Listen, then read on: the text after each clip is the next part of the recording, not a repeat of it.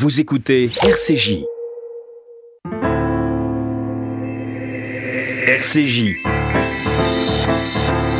94.8. Un média du Fonds social juif unifié. Bonjour et bon réveil, soyez les bienvenus sur l'antenne d'RCJ. Il est tout juste 8h, nous sommes le vendredi 11 décembre 2012 et voici les titres de votre journal. RCJ.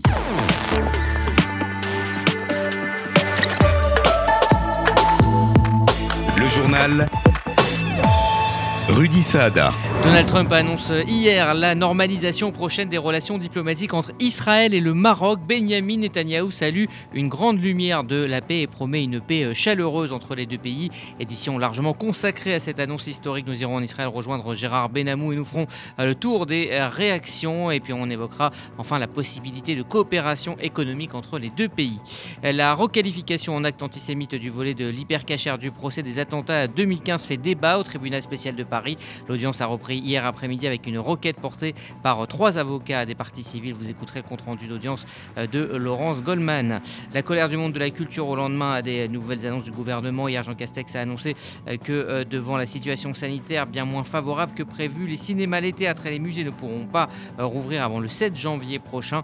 Le couvre-feu prévu mardi sera, lui, avancé à 20h. on apprend également ce matin que le vaccin développé par Sanofi et GSK accusera 6 mois de retard et il ne pourra être disponible que fin 2021. Tous les détails dans cette édition. Et puis, euh, comme chaque jour, nous consacrerons une page de ce journal à la campagne de la Tzedaka. Euh, nous parlerons de la force et la symbolique du don avec euh, le grand rabbin Ariel Goldman. L'info en Israël. Alain Goldman et non pas Ariel Goldman. Bonjour. Une grande lumière de la paix, c'est en ces termes que Benjamin Netanyahu a salué l'annonce de Donald Trump de la normalisation des relations entre Israël et le Maroc. Les États-Unis reconnaîtront en retour la souveraineté marocaine sur le Sahara occidental, une annonce qui intervient quelques semaines après celle des normalisations des relations entre Israël et respectivement les Émirats arabes unis, le Bahreïn et le Soudan. Gérard Benamou, bonjour. Bonjour Rudy, bonjour à tous.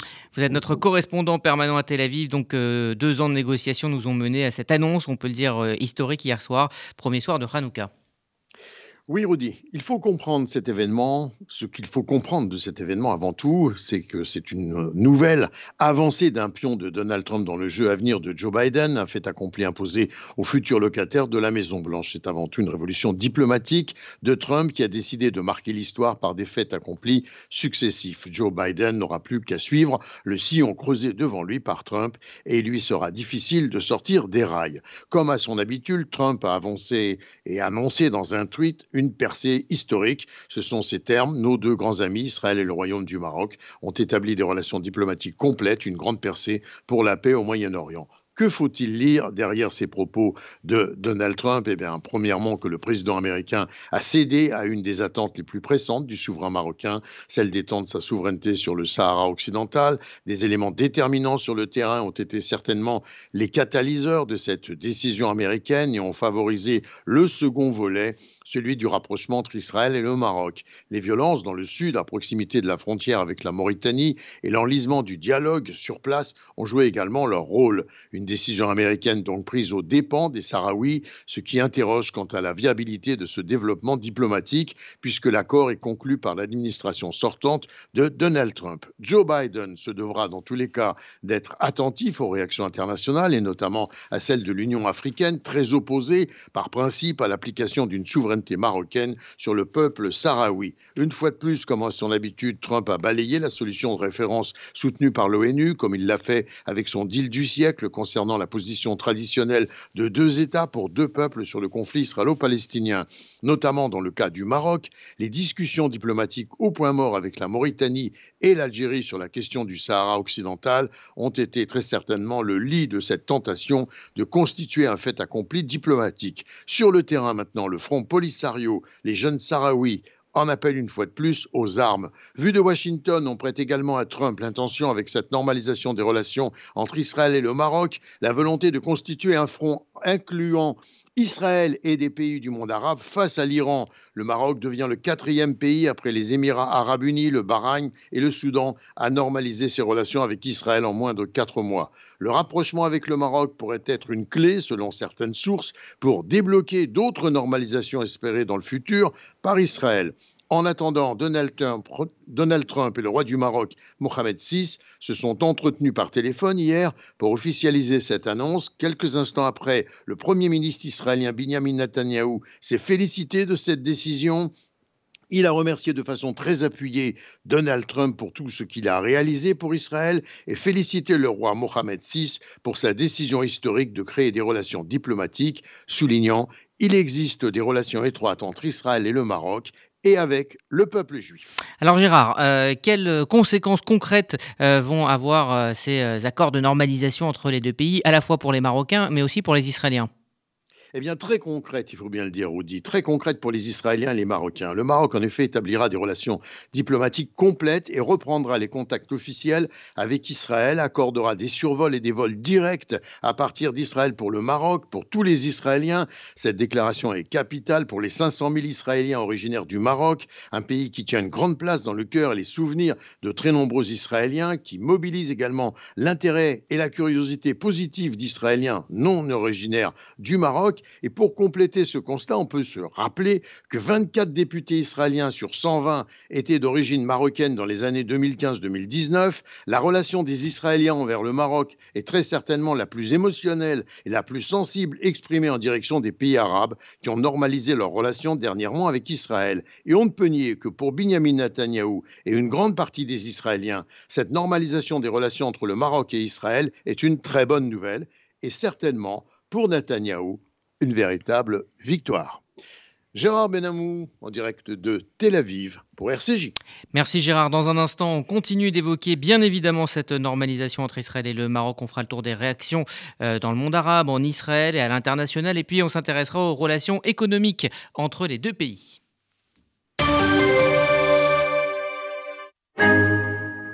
Depuis 28 ans, je donne pour soutenir celui qui a perdu son travail. Depuis 28 ans, je donne pour aider celui qui est différent à vivre comme tout le monde. Depuis 28 ans, je donne pour que le monde moderne n'isole pas nos anciens. Depuis 28 ans, la campagne pour la Tzedaka est la grande manifestation de solidarité de l'année. Alors aujourd'hui, parce que tout a changé, rien ne doit changer. Aujourd'hui plus que jamais, je donne. Faites votre don maintenant sur tzedaka.fr. Des travaux à effectuer Vous pouvez contacter plusieurs artisans ou entreprises et gérer leur coordination ou n'avoir qu'un seul interlocuteur pour l'ensemble de vos travaux. BBC 06 61 02 13 06. Bâtir basse consommation. Entreprise générale, tout corps d'État, gros œuvres et second œuvre. Spécialiste en électricité, plomberie, menuiserie, peinture, agencement, cuisine et salle de bain. Particulier ou entreprise, appelez Monsieur Gage. Conseil, qualité, respect des dates de livraison. Son unique objectif, votre satisfaction parce que notre meilleure publicité, c'est vous. BBC 06 61 02 13 06. BBC 06 61 02 13 06. Finissez l'année en beauté. Best Fenêtre, certifié RGE Calibat, offre la pause sur tous les produits jusqu'au 21 décembre. Mais ce n'est pas tout. Profitez de ma prime rénov et offrez le meilleur à votre habitat au meilleur prix. Devis gratuit au 01 43 61 31 16 ou sur bestfenêtre.net. Suite de cette édition largement consacrée à cette annonce, le Maroc confirme son engagement à normaliser euh, ses relations avec euh, Israël. Johanna Tuil, bonjour. Bonjour. C'est une annonce qui a donc suscité de nombreuses réactions en Israël d'abord. Pour le ministre des Affaires étrangères Gabi Ashkenazi, c'est un autre grand jour pour la diplomatie israélienne, un jour de lumière comme il se doit en cette fête de Hanouka. J'ai hâte d'allumer les bougies à l'ambassade d'Israël à Rabat, a-t-il ajouté. C'est un jour de fête pour Israël et le Maroc, une autre étape dans la création de l'État d'Israël, a également déclaré Naftali Bennett, chef du parti Yamina. Et pour le ministre de la Défense Benny Gantz, il s'agit d'une initiative importante qui renforcera la sécurité et les intérêts économiques des deux pays. Alors réaction euh, également euh, du côté palestinien et dans le monde arabe plus généralement.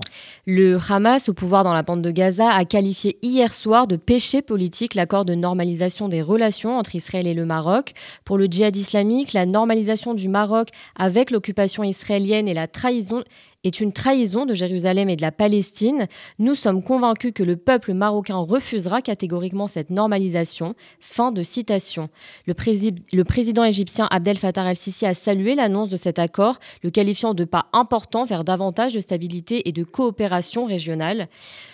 Mohamed Ben Zayed, le prince héritier émirati, est également satisfait de cet accord. Il a notamment déclaré Nous nous félicitons de la déclaration des États-Unis à propos de la reconnaissance de la souveraineté du Maroc sur le Sahara occidental et la décision de Rabat de reprendre les relations diplomatiques avec l'État d'Israël, une mesure qui contribue à renforcer notre quête commune de stabilité, de prospérité et de paix juste et durable dans la région. Et puis euh, pour le moment, euh, Johanna, peu de réactions sur la scène internationale, mais il y en a quand même quelques-unes. L'Espagne, ancienne puissance coloniale au Sahara occidental, a dit se réjouir de cette normalisation. Maintenant, il reste à résoudre le problème de la paix entre les Israéliens et les Palestiniens. Il reste à résoudre la position sur le Sahara occidental, a par ailleurs indiqué la ministre des Affaires étrangères, Arancha González. Merci, euh, Johanna Tuile. Pardon. Euh, c'était un secret donc de Polichinelle. Israël et le Maroc entretenaient euh, depuis de nombreuses années des liens économiques. Pour en parler, nous sommes en ligne avec l'économiste Gilles Belaïch. Bonjour. Bonjour. Alors, je le disais à l'instant, euh, des liens existent déjà. Quels sont les axes de collaboration futurs euh, qui s'ouvrent économiquement avec euh, cette annonce de normalisation? Alors, il y a différents axes. Évidemment, la, partie qui se rattache au tourisme, dans un premier temps, avec des flux assez, assez significatifs. Mais nous avons la partie se rattachant aux affaires chimiques, l'agriculture, et euh, un élément clé, l'électronique, le Maroc étant, et ce n'est pas forcément très connu, euh, un acteur euh, significatif du secteur électronique et un grand exportateur au niveau mondial et des opportunités évidemment de rapprochement sur la partie, sur la partie militaire. Mais nous pensons qu'il y a vraiment des flux qui vont être très très significatifs entre les deux pays. Donc ce sont des relations qui quand même ont été tissées depuis de, nombreuses années euh, sans forcément être totalement officielles. Oui, oui, tout à fait. En fait, euh, on estime qu'entre 2017 et 2019, on est en train de parler de 149 millions de dollars de transactions entre les entre les deux sociétés. Euh, nous avons Netafim qui qui est bien sûr cette société israélienne, même si elle était rachetée en, en 2017 par une compagnie mexicaine, mais qui est quand même marquée comme étant une entreprise israélienne qui a créé sa propre, qui a créé sa propre filiale, et puis euh, des liens qui sont euh, euh, historiques entre les entre les deux pays. Et bien que il y avait jusqu'en 2000 hein, un bureau de coopération économique entre Israël et, et le Maroc, les liens sont restés extrêmement forts. Et euh, avec ce rapprochement, nous allons avoir aussi des éléments sur la partie financière, puisqu'il faut savoir que le Maroc est la deuxième place euh, euh, au Moyen-Orient dans le secteur financier et bancaire juste après Riyad. Merci Gilles Belaïch. On développera avec vous hein, cet euh, aspect euh, économique dans le 12-13 lors d'une édition euh, largement consacrée à cette normalisation annoncée donc, entre Israël et le Maroc. Merci Gilles Belaïch et donc à tout à l'heure. Vous écoutez RCJ. Dans un instant, prendra la direction du Palais de justice de Paris où une requête a été portée par trois avocats des parties civiles lors du procès de, des attentats de l'hypercachère et de Charlie Hebdo. Ils réclament la requalification des actes commis dans le magasin Porte de Vincennes.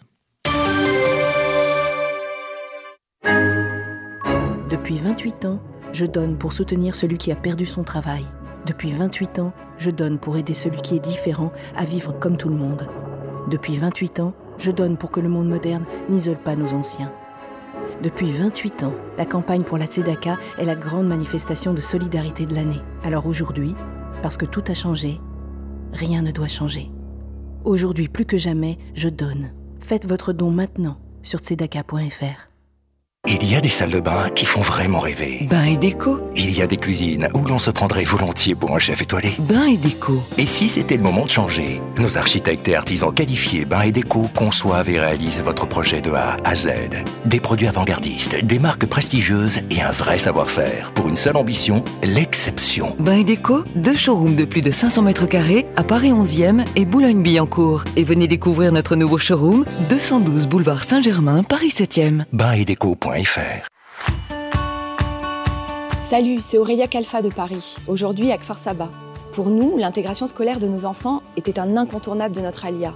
Nouvel environnement scolaire, nouvelle langue, c'était même une source d'inquiétude. Et bizarrement, c'est un chiffre qui m'a rassurée, 50. 50, c'est le nombre d'heures de soutien que l'ALIA de groupe rajoute chaque semaine pour assurer la réussite de chaque enfant.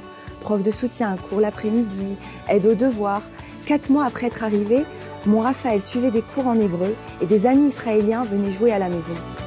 Retrouvez Aurélia et d'autres témoignages sur aliadegroupe.com et sur notre page Facebook. Contactez-nous pour envisager ensemble votre projet d'Alia. L'info en France. Suite des plaidoiries au procès des attentats de janvier 2015, l'audience a repris hier après-midi avec une requête portée par trois avocats des parties civiles dans le dossier de l'hypercachère. Compte rendu d'audience avec Laurence Goldman. Lors de sa plaidoirie, nous en avons parlé sur RCJ, Patrick Luman avait formulé une demande de requalification des faits qui se sont déroulés à l'hypercachère le vendredi 9 janvier 2015, car dans l'ordonnance de mise en accusation, il est question de séquestration pour les anciens otages à cette époque, avant une loi de 2017, la circonstance aggravante d'antisémitisme ne pouvait s'appliquer qu'en cas de tentative d'assassinat, un chef d'accusation qui n'a pas été retenu pour cette prise d'otage par le terroriste Koulibaly. Le président, Régis de Jorna, a donc ouvert l'audience hier après-midi sur la possibilité ou non d'inscrire parmi les questions sur lesquelles la Cour devra délibérer celle de la circonstance aggravante d'antisémitisme, car c'est bien cela dont il est question, la reconnaissance des intentions antisémites du terroriste.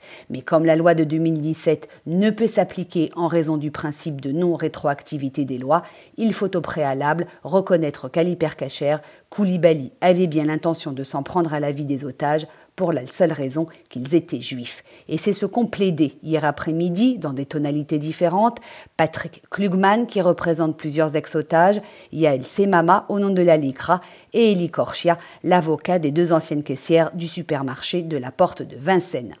Tous trois sont d'accord sur ce constat qui est apparu en pleine lumière lors des témoignages des victimes, et je cite Maître Klugman, ces 15 personnes retenues par Koulibaly pendant plus de 4 heures ont été visées uniquement parce qu'elles étaient juives, elles ont été soumises à un risque de mort spécifique qui n'a cessé que par l'intervention des forces de l'ordre. On se souvient que le djihadiste était lourdement armé, en possession notamment de 20 bâtons de dynamique. Et l'avocat s'en prend alors directement aux avocats généraux qui, dans leur réquisitoire, n'ont retenu le chef d'accusation de tentative d'assassinat que pour la seule personne de Zari Siboni, car elle seule, estime-t-il, a été directement menacée de mort.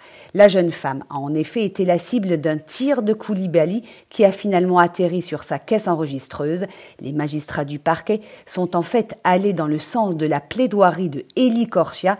L'avocat de la jeune fille avait rappelé, et il l'a redit hier après-midi, Koulibaly a lancé un glacial et terrible T'es pas morte, toi, Azari, avant de tirer une balle dans sa direction.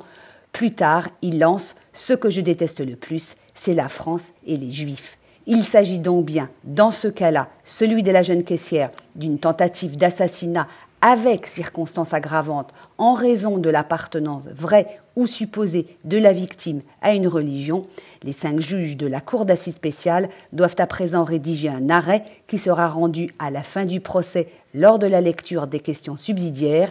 La circonstance aggravante d'antisémitisme sera-t-elle finalement retenue pour l'ensemble des anciens otages de l'hypercachère ou seulement pour Zari Siboni, comme tous les éléments juridiques semblent l'indiquer Réponse la semaine prochaine. Voilà donc euh, Laurence Goldman depuis euh, le Palais de justice de Paris. Dans un instant, nous reviendrons sur les annonces de Jean Castex, la culture et le 31 décembre sacrifié, alors que le vaccin français développé par Sanofi affiche euh, six mois au moins de retard.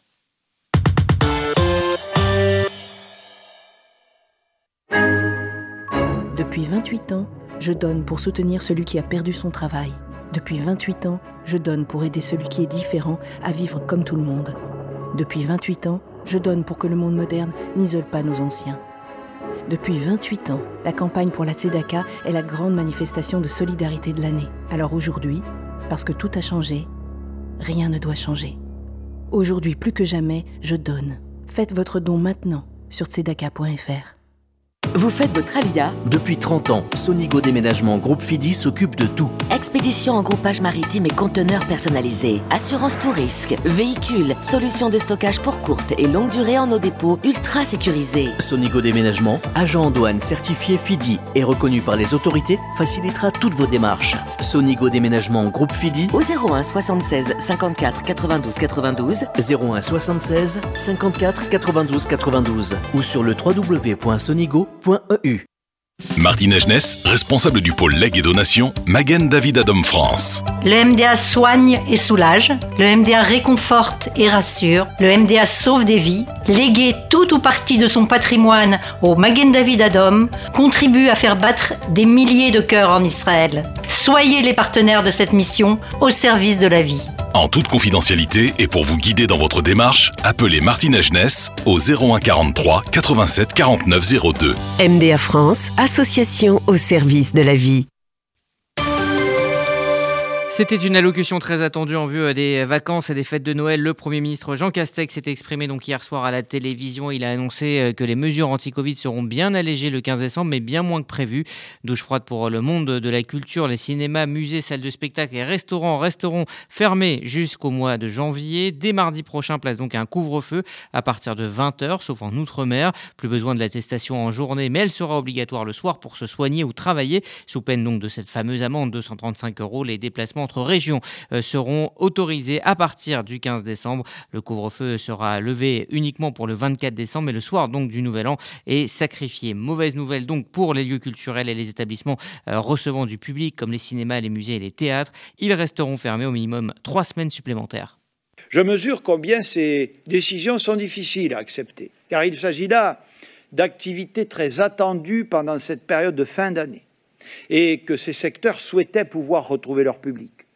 Même si tous ces établissements disposent de protocoles sanitaires, la logique que nous devons suivre est d'éviter d'accroître les flux, les concentrations, les brassages de public, à un moment où nous devons continuer de les réduire autant que possible.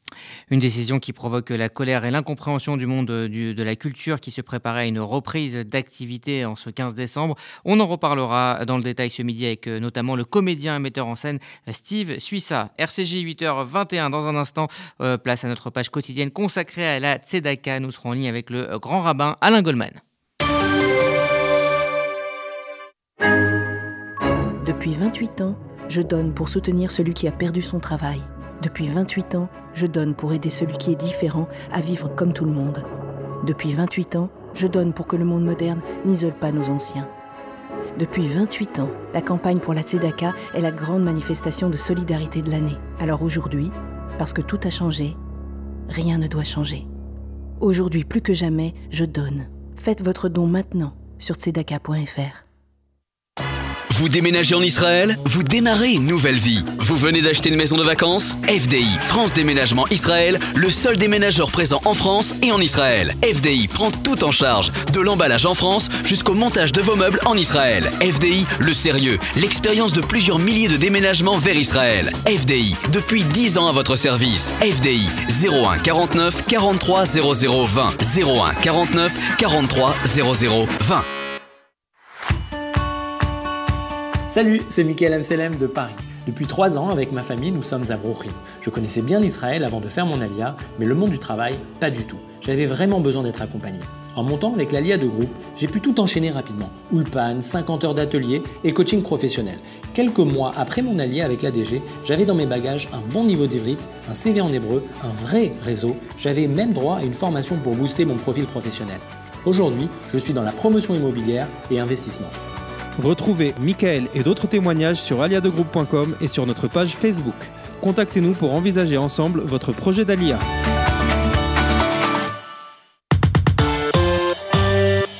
RCJ avec la Tzedaka qui continue avec euh, le Fonds social juif unifié, cette grande euh, campagne que vous suivez tous les jours et que vous soutenez. Et nous sommes euh, donc en ligne ce matin avec le grand rabbin Alain Goldman. Bonjour.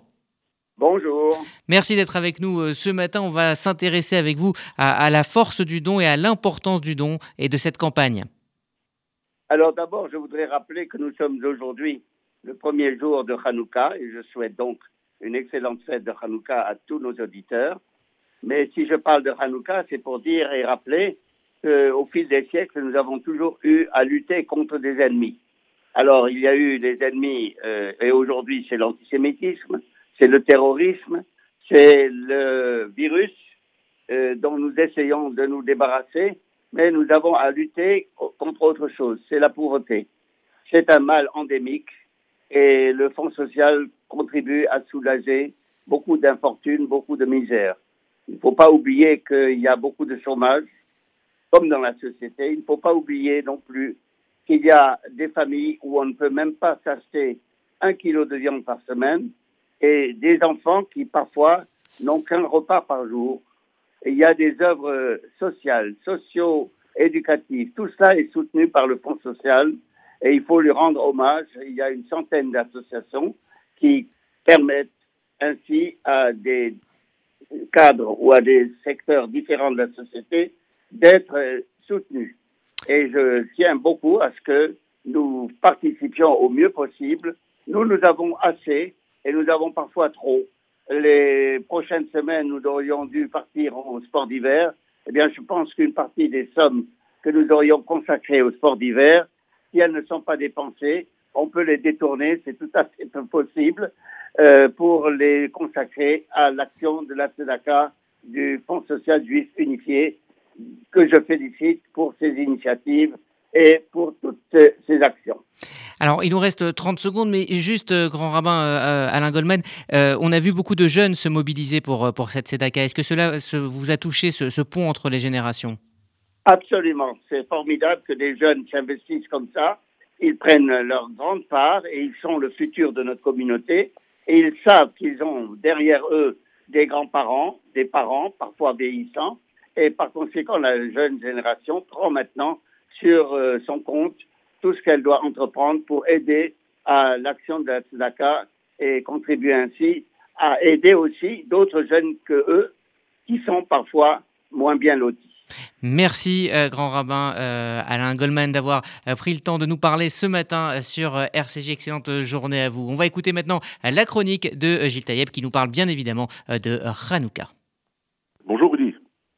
En cette veille de Shabbat, deuxième soir de Hanouka, j'aimerais tout d'abord vous souhaiter à tous une bonne fête. Cette année, comme pour Pessah, Rosh Hashanah et Kippour, nous ne pourrons nous réunir car la situation sanitaire nous en empêche nous ne pourrons vivre pleinement le bonheur de voir nos grands-parents, parents, enfants, petits-enfants rire et chanter alors que nous allumerons les bougies sur une Hanoukia. Nous ne pourrons voir les visages s'illuminer de nos petits à l'ouverture des cadeaux que nous manquerons de faire. Tout cela va nous manquer. Mais comme dans chaque obstacle de la vie, nous trouverons la réponse et serons improvisés et imaginés. Rien ne doit nous empêcher de vivre intensément les bonheurs que nous offre la vie. Et Hanouka symbolise tant cette capacité de notre peuple à vaincre et résister. Souvenons-nous de la résistance de nos ancêtres face au roi de Syrie Antiochus IV, qui cherchait à helléniser la totalité de son royaume et déclarait l'interdiction de la pratique de toute religion, en imposant le culte des dieux grecs, même dans le temple de Jérusalem. Le peuple juif était alors divisé, une partie favorable à l'assimilation hellénistique, et une autre, telle que la famille des Hashmonaïm, guidée par Judas, surnommé Maccabi, a lutté, combattu, résisté et vaincu. L'histoire est pleine de moments d'obscurité et de doute, mais la volonté de détermination et le courage sont les plus souvent vainqueurs.